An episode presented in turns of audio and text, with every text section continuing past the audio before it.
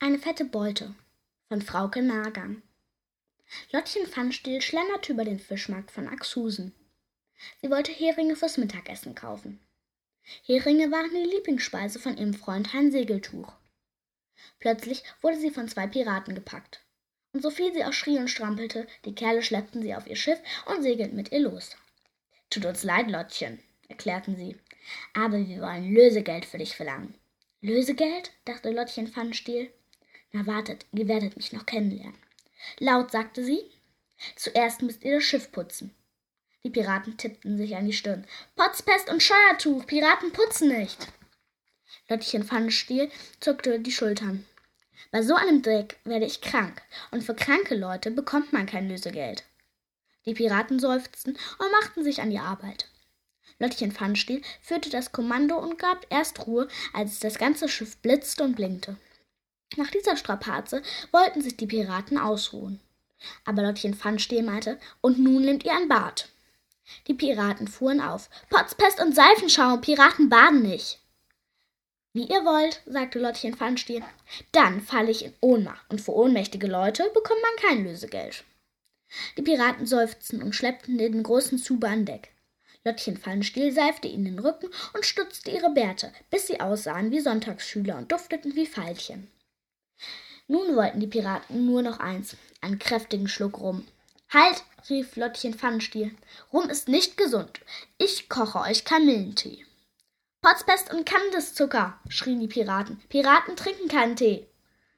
Übertreib es nicht, Lottchen, knurrte der eine. Sonst werfen wir dich den Hain zum Fraß vor, knurrte der andere. Lottchen Pfannenstiel lächelte liebenswürdig. Bedenkt bitte, dass man für gefressene Leute erst recht kein Lösegeld bekommt.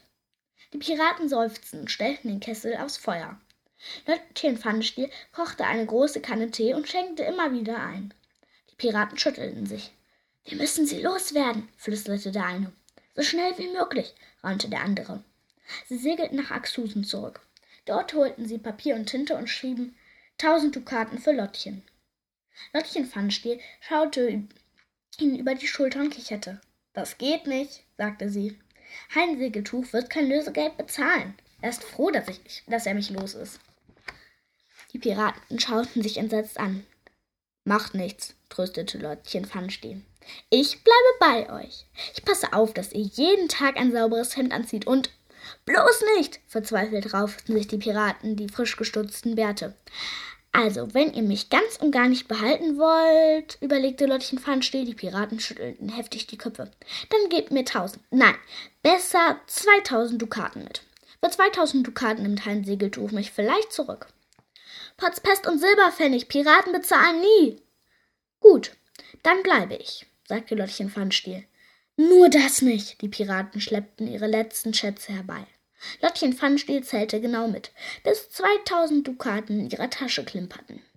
Fröhlich ging sie von Bord.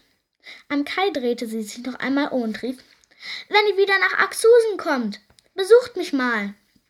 Die Piraten gaben keine Antwort. Sie lichteten den Anker und segelten davon, schneller als der Wind. Und denkt dran, jeden Abend die Zähne putzen, rief Lottchen Pfannenstiel ihnen nach. Sie kaufte auf dem Fischmarkt ein paar besonders schöne Heringe für Heinz Segeltuch, stimmte ein Lied an und ging fröhlich pfeifend nach Hause.